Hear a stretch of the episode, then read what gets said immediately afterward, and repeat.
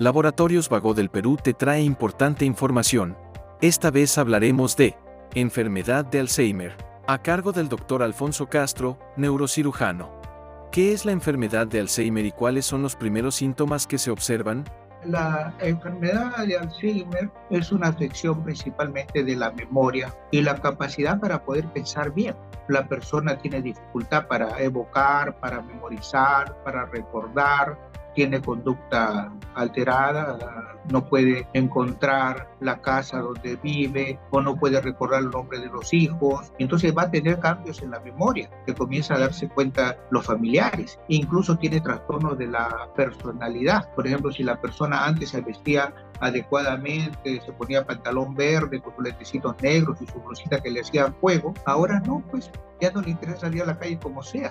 Entonces, eso ya son cambios en el vestir, eh, que se va viendo ya alteraciones en su forma que ella habitualmente vestía. Entonces, todo esto ya nos va a hacer sospechar a nosotros que tiene un trastorno de la memoria, ¿no? Eh, ya se está presentando la enfermedad de Alzheimer. ¿Qué factores aumentan el riesgo de desarrollar la enfermedad de Alzheimer?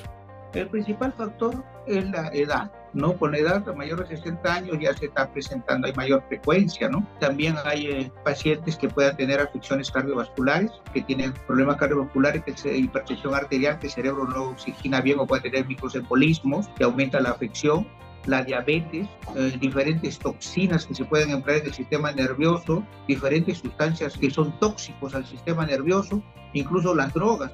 Por ejemplo, hay mucha relación con cocaína en forma crónica y las demencias, ¿no? Entonces, todo lo que va a afectar al sistema nervioso, como el alcohol, el tabaco, que van a alterar el sistema nervioso, va a aumentar la capacidad y la, de la presentación del Alzheimer.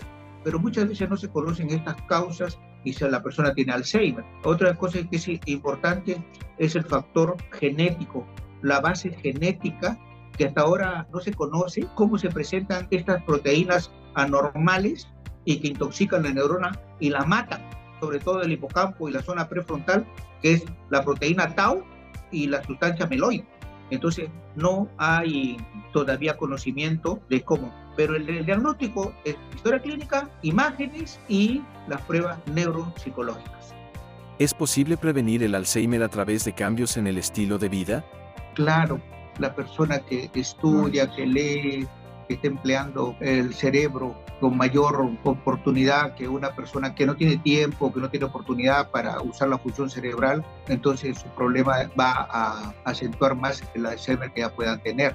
No en la presentación, sino en la evolución del cuadro que se va a presentar.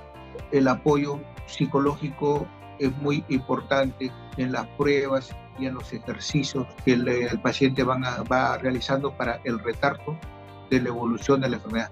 Pero como es una enfermedad que no tiene cura, progresa. Entonces todo esto retarda, pero no evita que la persona deje de tener el centro. Sigue informándote con Laboratorios Vago del Perú. 30 años. Misión que trasciende.